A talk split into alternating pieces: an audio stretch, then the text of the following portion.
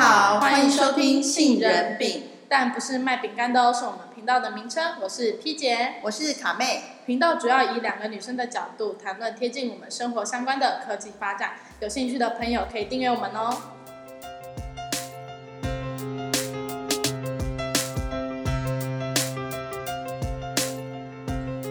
Hello，大家又到了我们每一次的 p o c a s t 时间。那我们在上一集就有提到，因为科技发展迅速的关系，所以新自媒体逐渐成为社会的主流。那在上一期的节目中，我们有提到新媒体跟自媒体对于传统媒体的冲击和影响。如今我们迎来自媒体的时代，对于我们会有什么样的影响呢？或是我们家中如果有小孩的话，会有什么样的影响呢？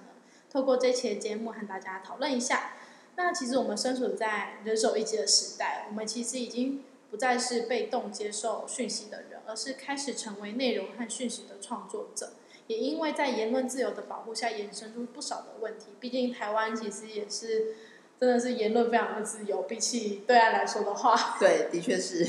那我们台湾相对的言论自由开放的程度，的确比对岸好多了。对，就是大家想要讲什么，就是尽管讲什么，也没在 care 什么。对啊，也对好像也不用负责任的那种感 觉。对，就是完全感觉好像不用负责任，所以其实引发了不少的问题，对，像是我们我们很常听到的网络霸凌啊，跟一些肉搜的事件，你有嗯听过哪些比较特别的案例吗？哦，有，我前阵子才看到一个网络霸凌的，呃，因为网络霸凌的事件，然后导致轻生的一个例子，我觉得这种例子是真的蛮还蛮常蛮常见的啦。对近近几年来看到的还蛮多的。对啊，呃，就像我上一次看到，诶、还蛮蛮近的哦，大概今年的五月二十三号那一次，那时候的一个有一个新闻案件。不过这个是在日本，是一个日本的女摔跤选手，然后呃，她是木村花，她双层公寓的实境秀引，诶、哎引发那个网络霸凌的案件，然后遭受到对方的那个支持者在网络上大量留言批评啊，然后，那这个木村花呢，她就不堪心理的压力，在今年的五月二十三就轻生过世了。诶，其实当年才二十二岁而已耶，就是花样年华的年纪，对啊，才很年轻，才刚要哎，刚要开始开过自己始的人生，对啊，新生活这样子，就这样子，对啊，就这样子，生命就没了。的确是蛮可惜的啦，对啊，但我觉得就是像网络霸凌的事件，其实是层出不穷啦。对那像是可能我们很常看到，我们很常知道 YouTube，r 他们其实很多的支持者，但相对来说，下面很多就是不喜欢他们的人，但他们口语都不会特别的手下留情。也不会羞耻啊，就是对非常直接严厉的批判，对，那相对的，我觉得身为创作者，可能内心就要非常强大，要坚强。要坚强。对，可能看看过就算了，不要去太过 care，不然就会引发呃自己会固执在心中，然后对，然后导致什么忧郁症啊，甚至是心理轻因生，素我觉就得会这都是有可能发生的。就非常的不好。对啊，但是我觉得没有必要，因为他们就是让自己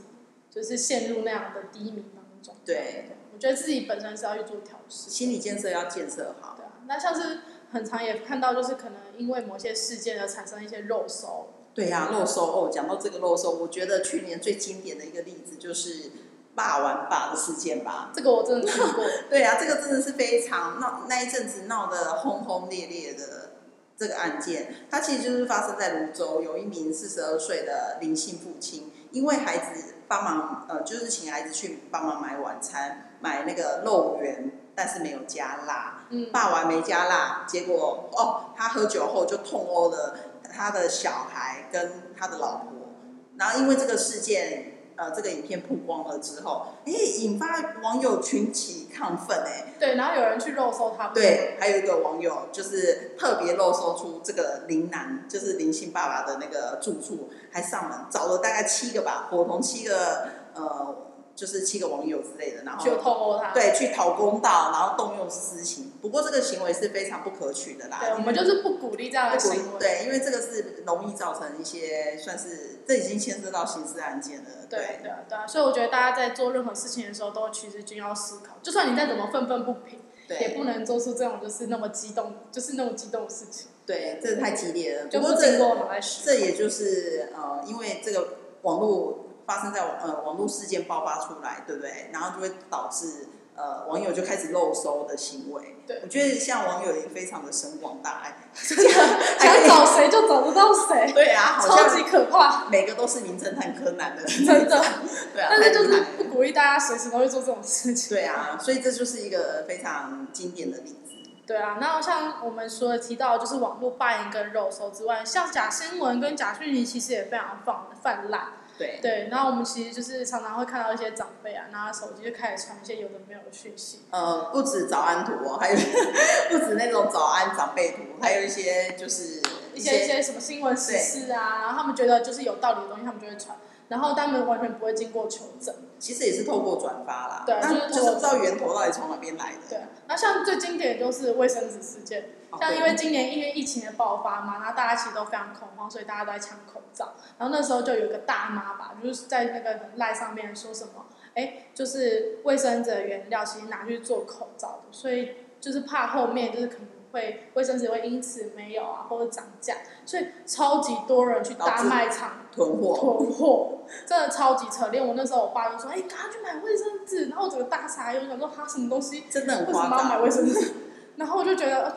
这就是假讯息啊。可是后来经过就是经济部回应，就是其实卫生纸口和口罩原料其实根本就不一样，所以其实根本就不用担心这样。不用不用过度恐慌，造成恐慌就担心啊。但是我觉对得假讯息就是很容易这样子。真的啊，因为大家不知道，没有经过求证，然后我们也不是制卫生纸的制造商，或是我们也不是的原料那种原料供应者，难免一定就会哎听以讹传讹，就会越传对越越大，传越多，就会哎也一度会担心说，哎是不是不是是真没有的没有卫生纸可以用？没对有啊卫生纸可以擦屁股。那一阵子真的是还蛮夸张的，甚至有些人还讲到卫生棉，对对，好夸张，我真的觉得有点有点 over 了啦，所以大我家觉还得是要注大家自意己可能要就是多、多判别一下这个讯息的真假，对然后再去做判决。但是我觉得有时候人在混乱的时候根本不会注意那么多，的确啊，就像如果发生世界大战的时候，大家都在抢吃的东西，是一样的道一理。样的道理。对啊，对啊。那除了这个之外，那我们就是非常就是要注重一下个人的隐私，然后个人资料的保护。因为像我们可能常常会看到一些 email、FB 啊、IG 可能被盗，然后传一些讯息出来，然后可能按了就不小心把自己的资料透露出去，或者说可能不小心中毒。我觉得这其实都非常需要去注意的。蛮常见的啦，因为有些它就是钓鱼网站，或是一些嗯诱你要去点击的网站。哎，殊不知你可能点下去，或是输入一些什么资料，或是它就窃取了你的个资，也有可能。所以对于这一方面，呃，都要很小心的去去呃去使用啊，对这个部分。就是其实是真的要非常去注意这样的使用方法。对然后再来就是还蛮特别，就是因为我们现在身在自媒体的时代，现在这种创作人这么多嘛，对那自媒体人就是媒体人没有如果没有办法自己约束自己的行为的话，我觉得也是呃蛮堪忧的。 对，就是等于是他们就是可能。媒体人未能自我约束，就是他们可能只关注自己的利益，但是昧着良心做不正确或是散播不属实的新闻，或是透过透过收受好处对信对讯息进行捏造、美化等处理的不正当行为，是职业使命感和道德观的双双重缺失。那其实对于正向引导社会风向会有极大的反作用，就是看呃你自己身为一个自媒体的人，那你要去怎么散播这些讯息嘛？因为毕竟你就是源头啊，嗯，对，自的己确的是，约束也是蛮重要的。就是自己要为自己讲出来的话负责任。对啊，那你觉得为什么会有这些问题的产生？我觉得为什么会有这些问题的产生哦？对啊，你看，嗯因为现在自媒体那么发达嘛，那他们为什么去做这些事情，一定会有原因。对，嗯，有可能是网红吧，网红的经济力的驱使。 对，我觉得这也是蛮重要，因为现在毕竟现在做经营网红人蛮多嘛，然后那种一万以下就叫耐米网红啊嘛，其实经营就是网络平台的人非常多，那又加上就是这样子的经营方式，他们有多重的收入，可能网对广告啊、业配啊，或者是如果是 YouTube 的话，有观观看率的收收入啊，那其实这些其实都会驱使他们去做一些嗯。可能业配的行为啊，等等的。那其实有这些经济力的驱动，他们其实在做这些事情的时候就要特别注意。那有些人可能为了想要赚更多的钱啊，可能会昧着良心说话嘛。但其实我们自己是消费者，我们其实也不知道。其实也只是对啊，就是看啊，因为消费者就是接收的一个角度嘛。对啊，所以我觉得其实身为自媒体人就是要有自觉啦，就是传出来的讯息要正确。然后再来就是把关机制的不健全，我觉得这个还蛮重要的，是因为现在就是人手一机嘛，所以你可能透过你申请个账号，你就可以发布讯息。嗯，那其实这是完全没有经过任何的机关或是什么去做限制的，目前好像还没有这一方面的那对个呃法令吧？对啊，没有任何法令去规范这件事。在那我知道，这就个是可能近对几年来在 YouTube 上面，可能有一些黄标啊什么影片，就是可能如果是不雅或是不适当的影片就会被下架，或是被黄标，就等于对他那片没有利益的。对，那我觉得这个其实是也是因为我们自媒体发展的太快了，太迅速了，因为大家人手一机，随时拍、随时录、随时 PO，就是这样。对，很简单的就是可以上传。对，所以就是可能没有办法，就是嗯把握得非常完全吧。对对啊，我觉得这也蛮重要的一点。再来就是大家对于低俗趣味的关注度，这一点其实我自己自己也觉得，就是我没有这 种这种低俗， 低俗去。这样讲好吗？ 嗯，低俗我倒是不不会去追踪啦，不会去对，关注但。是但是像可能我就讲某 YouTuber 好了，他就是标题就会下的非常的让人家就是吸引度非常大，就是例如什么挑战用马桶吃饭这种主题。不过基本上这个标题我是对我而言是不太有什么吸引力的。啊我也是不太有吸，我也是没有什么吸引力对，但是就是它观看度就是可能五六十万，就比可能比普通的新闻还要高，你知道吗？可能我觉得可能 maybe 有些人可能真的是喜欢呃去看，然后有些人看完之后再骂，哎、对对， 有有可能有些人哎、是想要看看他这标题下的这么耸动，这么的这么的有趣，他到底是要怎么做？对也有可能要看他的梗在哪里啦。对我觉得呃观看观看率应该就是这样来的。但是也因为这样，所以大家发现就是可能某一些主题大家点击率会特别高的时候，他们为了想要赚那个点击率跟观看率，因为有有收费嘛，对啊，对因为有时所候以，所以就相对就很多人会用这种主题来吸引大批的民众去观看。嗯我觉得这也是很重要一点，因为毕竟你字打出来，大家都看得到。对小啊，孩在用的时候，其实也是对也是要非常注意的啦。对啊。那其实因为不管是新媒体还是自媒体，在某种程度上就是已经改变我们自己的生活习惯嘛，甚至是我们的人际关系。对。然后像有时候我们可能就是我跟朋友出去餐厅吃饭，然后可能旁边有爸爸妈妈带着小孩啊，然后小孩可能在哭啊，然后在餐厅奔跑啊，是，就是想，然后爸妈可能会想要制止这样的情况发生，就会把手机开着影片让他看，或是拿来配给他，嗯，就让他就是乖乖的可以坐在那边。乖乖安静的坐在位置上。对对对，然后甚至是你可能跟一群朋友出去，一坐下，大家手机拿出来划。那我一坐下来是拿手机干嘛呢？准菜一上我就拿手机来拍照。 对，手机先吃饭。对对对，手机先吃饭。对，那我觉得其实这样也没有不好，毕竟有时候我们现在就是资讯这么发达，所以有时候小孩或许是资讯的来源的确来自于网络比较多。对，但是我觉得，如果让小孩一直透过，就是一直拿三 C 不去跟人家接触的话，我觉得也是间接会导致小孩不太会跟人家沟通。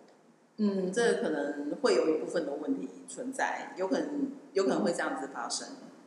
对啊，除了除了这个之外，还有可能发生哪些原因？就是可能像是小孩就是没有什么判断能力，然后可能他们在某一个年纪就是学习力特别强，呃，基本上小小孩都是，而且模仿力特别强，对，很会模仿，对，这很会的模确是。仿。然后像我们很流行的抖音，哦，抖音更可怕。呃，这这就可以提到一下，我们家有小朋友嘛，我们家小朋友也是蛮厉害的，因为我听过，我其实很少去听一些流行歌曲，或是比较少去追踪到这一些啦，但是我都可以，我们家小朋友都可以唱给我听，然后都是从抖音上面学的，我觉得还蛮厉害的。对，而且你不是说你小孩会那个 B-box，对啊，B-box 就我学是。了一辈子都学不起来。他也是 YouTube 还是怎么样，不小心怎么点的，然后他就突然有一天就问我说，就跟我讲说，妈妈，你会这样呃开始呃只是这样开始这样，然后我说啊这什么， 然后他竟然就说这 Big Box 啊，你不会吗？我教你。对，但是年纪还很小，不是吗？对这啊，还才中班而已，我觉得这个学习力跟模仿力是真的非常的厉确害。是对，也不知道他怎么学会的。不过也是要看小孩子的个性啊，因对为可能这个小这个孩子他就是比较会。比较勇于表现，比较会模仿，嗯然后学的又快，所以他就哎、就就会这样但是我觉得模仿好的就算，那如果万一模仿到一些不好的，对，就很严重了。什么看看一些什么鬼片啊，然后看一些呃鬼片那个可能血就腥是暴力的啊啊，打人的啊，暴力行为那个真的就不 OK。对，万一他模仿的话，哇那个很可怕。就会影响，可能会深住在他们的那内个心里面啊脑海里脑海里面对，可能就会容易引来诱发。如果之后发生什么事情，他们哎想到这个状况，他们就会去这样子做，就有可能会这样子。啊，我觉得这样真的也是很可怕的一件事情。对啊，所以其实小孩子在在看这个，呃，不管是看三 C 产品，不管是看一些这种，都是要慎选啊，对慎选内容。对啊，然后除了之外之后，我们可能还看到，就是可能再大一点的小孩，可能自己会有手机，他们其实很常会透过网络交友，因为像现在那种十五、十六岁，他们其实就用 IG PO 文，然后用一些呃交友软体。对那其实我们很怕，就是小孩遇到交友不慎的状况。对，其实呃，这就可以讲到，我在前几年有看到一个呃，美国布洛克布里森，他有做一个实实验，是主要他做这个实验，街头实验是要探讨网络世界交友的危险性，所以他跟朋友呢，现在呃那个聊天 FB。FB 上面办假的账号，然后同时在网络上与三个哦三个未成年少女聊天，不过这也同时他有接触到这个，有先跟未成年少女的父母先跟他们沟通，希望他们一起来参与这个实验。那另通常我们做父母的一定会相信自己的孩子说，哎、不会不没会，有嗯他绝对不会出去啊，然后不会认为说呃他就可以随便的跟网友见面，或是随便约就这样出去。结果没想到这这三名呃，我讲一下，他这他约三个少女，一个是十二岁、十三岁跟十四岁的这三名少女。第一名少女啊，被约出去，就是被约哦，然后她还传简传讯息说，呃，我的爸妈刚刚离开，意思就是，哎，我们十分钟之后就可以在见面的地点相见见。面对，天哪，他父亲那时候看到这个，就整个快要崩溃，就是觉得很很愤怒，怎么想当初我十三岁的时候，连这个是什么东西都不知道。对啊，因为敢跟呃网络上没见过面的人哦、就这样子见面，对，第一次约就约出去见面，我觉得这倒是还蛮蛮大胆的，而且才十二、十二三岁而已耶，那好可怕。才国小六年级吧？对啊，国小六年级、国中一年级吧。对啊，那时候我还在用智慧型，我还智障型手机，什么都不会，对啊然后我也不会跟网友见面，什么东西都不会。所以像这个交友交友的这种软体是非常的广普泛，对广泛普遍，这真的要很注意。然后第二名少女呢，是都趁父母熟睡咯，深夜见面哦。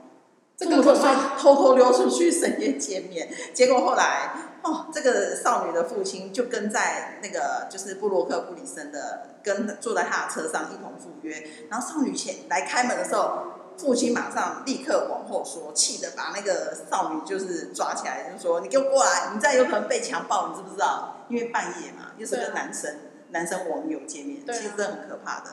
然后最后一个少女，好应该是十四岁吧，她的父母原本不相信她的女儿会轻易的上陌生人的车哦，结果她呃她父母就假扮歹徒，然后坐在后座，然后用套子那个套起来嘛，结果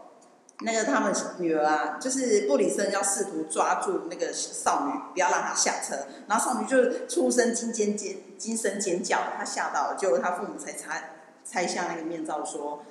才相信说没哎、我是你父母，然后没有没有想到说自己的女儿会发生这种事情，但是我觉得就是你从小就是要可能要跟他一些讲一些观念，因为毕竟对现啊在就是科技这么发达，你也没办法避免他们去碰碰碰到这些对，的确是，资讯或者说这些软体，但是你只能就是从旁边从旁边教导他说，哎、如果你遇到这样的人，你可以怎么做，或者你应该多注意一下这样的人。这样可能要怎么保护自己跟呃这样子的行为，嗯，就是遇到这样的状况，其实是不建议去做尝试的。对啊，对啊就是我觉得可能还是要就是从小教导给他们一些观念比较重要，对，的确是。啊对因为这些实验只是警惕我们嘛。对，它其实对因因为这幸好是实验，它只是实验说哦，可能网络交友的危险性。当然也不见得每个网络交友的人都是不好的。对我们也是有听过，哎，因为网络交友认识，然结婚后啊结婚的佳话也是有。对我我身边有两三个朋友也是这样，但是我觉得主要是心态要正确，嗯，然后不要就是过于的相信，就是呃，就是陌生人。嗯，对，我觉得这个就是要给孩子导正一个正确的观念。对啊对啊。那像除此之外之后，我们还最大，我们还最担心的就是他取得一些不当的资讯。对，对，像我之前，哦，这是前阵子的新闻吧，就是蓝鲸事件，我不知道大家有没有听过。但蓝鲸是它其实是一个游戏，然后源自于俄罗斯暗网的一种活动，它会要求心智不成熟的年轻人提供一些呃裸照啊、身份证等隐私的资料，然后并且透过五十天中的每日任务活动，要求参与者突破自我。过程需要转贴蓝鲸的照片或者身上刻画蓝鲸的图样。那其实这样子就等于是你知道，它就是每天可能发布不一样的内容给你，然后你要去完成任务。小孩会觉得是游戏，所以对，会去达成。可能觉得有个 game 嘛，对就是对对你就破关嘛，我我达成任务，我就可以得到什么奖励，类似这样子。对对，但是到后面会越来越可怕，就是它会什么死亡是什么主题？对，它那个蓝鲸游戏就是诱诱使小孩去自残啊，或者是伤害自己啊，甚至到自杀轻的行为都有。那之前都在国外嘛，然后近好像是七月的时候，就有一则新闻是说，就是有发现花莲有个小孩，就回家之后跟妈妈讲说：“哎妈妈，死亡是什么感觉啊？”妈妈整个吓到，你知道吗？我说这是什么回事？然后才发现他入了一个不该入的群组，嗯然后上面就是很多那种资讯，然后教他们怎么去自残啊，或者是发一些图片。我觉得这非常可怕哎、对，真的很可怕。因为现在其实网络，你随便 Google，你热搜一下，随便呃搜个死亡或是什么一个主题，它可能就跳出 p r a 一堆一堆讯息。但是呃，一般孩子他们没有办法说有正确的判断力，对判断力，就很容易就是哎误入歧途吧，这应该算误入歧途，对啊，对，所以他们在使用这些东西的时候，其实我觉得都是需要非常的小心。那我觉得就是像我们刚才讲，所以家长其实最担心的就是小孩透过网络得到一些不正当的资讯啊或者交友不慎，但是他们其实没法判别真假，所以对因此我们去需要培养小孩就是所谓所谓的媒体素养。对媒体素养，因为其实媒体素养这几年来大家一直在提、一直在讲，那其实媒体素养就是，呃，就是主要是培养小孩的一些判断力，让他们去不要让他们误入歧途，你知道吗？的就确是获得一些不该有的资讯之后，然后去做一些事情。对那其实像媒体素养研究专家吉安法兰科波里希在《亲子天下》的专访中就有提到，就是我们身处在这样的时数数位时代中，我们不应该害怕使用数位科技，也不应该禁止孩子使用，更不应该一昧的否定行为。相反的，我们能否在数位的世界带着孩子从获取知识到应用知识，最后升级到拥有检视知识、查证的能力，才是完整的媒体素养的养成。就像我们刚才说的，媒体素养就是具有判别和大了解大众媒体对于个人正面和负面影响的知识与能力，而不受到媒体的不当影响。那我觉得家长在过程中的确是需要引导对，孩要子引导孩子，对，引导孩子去做一些正确的媒媒体试读，不是不止在学校啊，他可能平常在用一些 YouTube 啊，或看一些新闻的时对候，我觉得你就是可以从旁教导他。可能引导他们，刚好看他们看到什么呃，看到什么知识，或者看到什么节目，然后或是看到什么哪哪一个话题，就可以从中去引导他们，对，就不要等到事情发生之后才去。对，才去反要省解啊决这个问题，反而不是 OK 的。对啊，我觉得让自己是很可怕。对啊，这其实也是现在一零八课纲的最重要素养养成吧，对不对，对对啊媒体素养的养成。那其实除此之外，我们就是除了担心自媒体带给小孩的这些影响之外，不得不正确的观念。那其实许多家长也会担心，就是小孩出现网络成瘾的问题。的确，网络成瘾真是非常可怕的一个一个行为。其实大人有时候都会有点已经要趋向网络沉迷这样子的状态。其实大人也会了啦，对啊，就这不个只是小孩，对啊，就变成过度依赖网络。对，就是网络成瘾，就是指过度依赖网络啦，然后不断增加网络使用的时间，进而影响日常生活，然后或者是影响到睡眠品质啊，或者他的工作啊等等。学业也会退步。对啊，那如果就是假设，如果他今天只如果能够控制他使用网络的时间，没有影响到日常生活，那这些行为行为最多只是网络沉迷或是重度使用者。对所以其实我们还是要去判别一下，他是网络沉迷还是真的是呃，就是网络成瘾，网络 成瘾。 对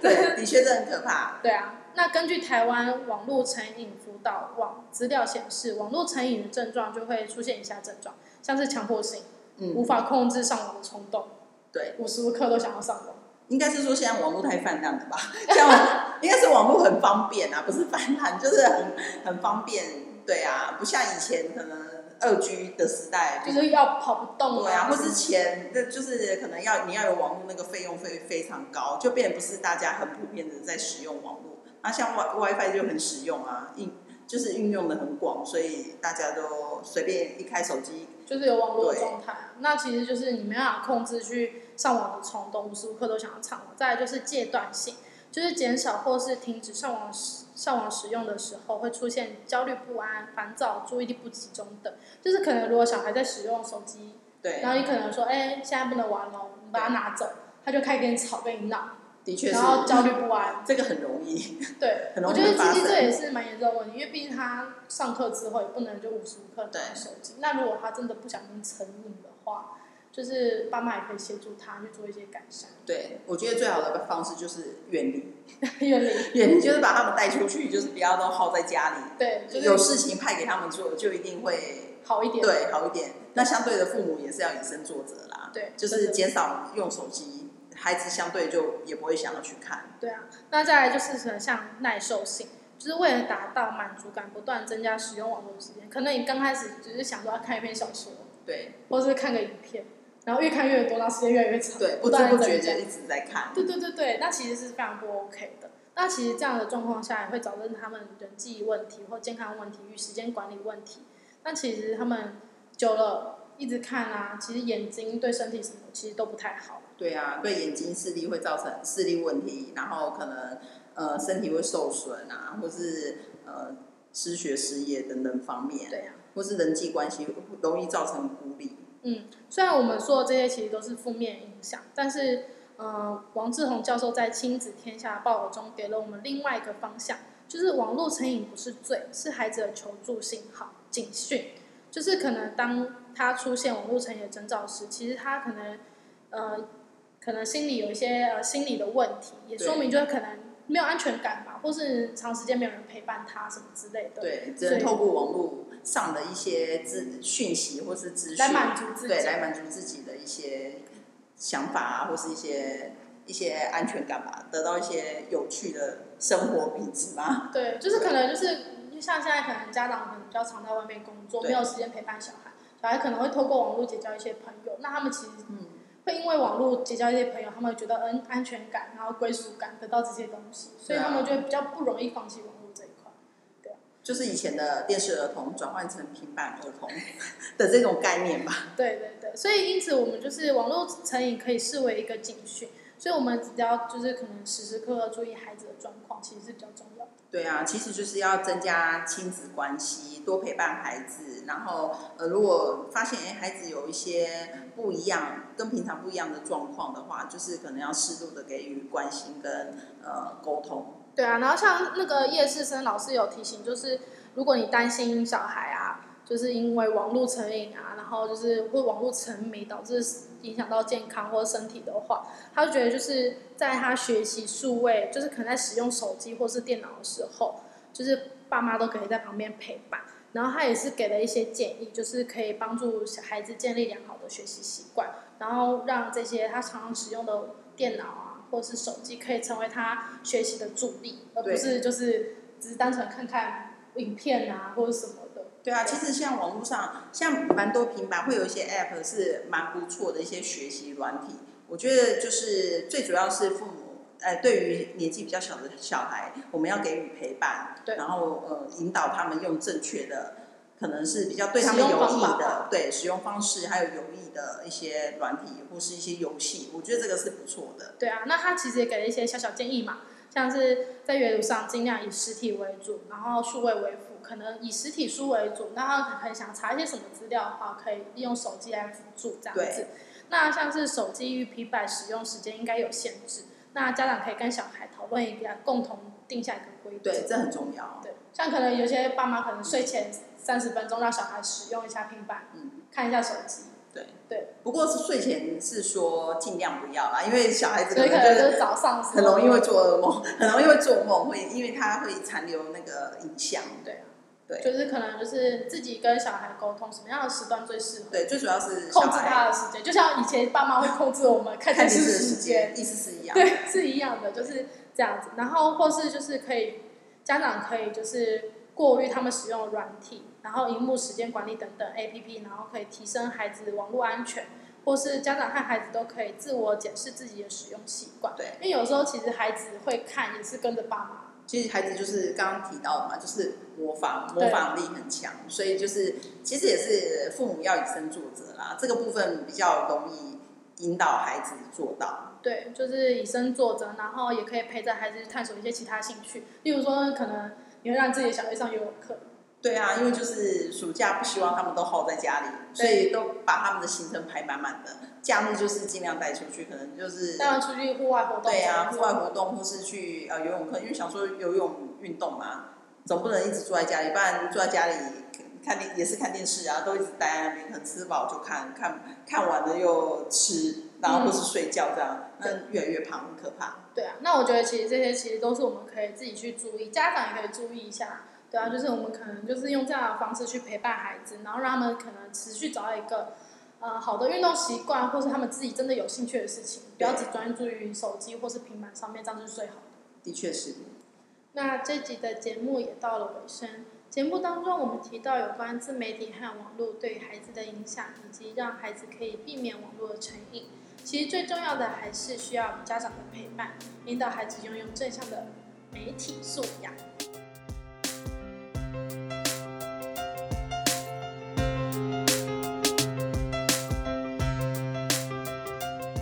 我们每集的 p o d c a s 内容都会更新在官网，欢迎多来逛逛走走，留下你的足迹。网址是 www 点 aglean e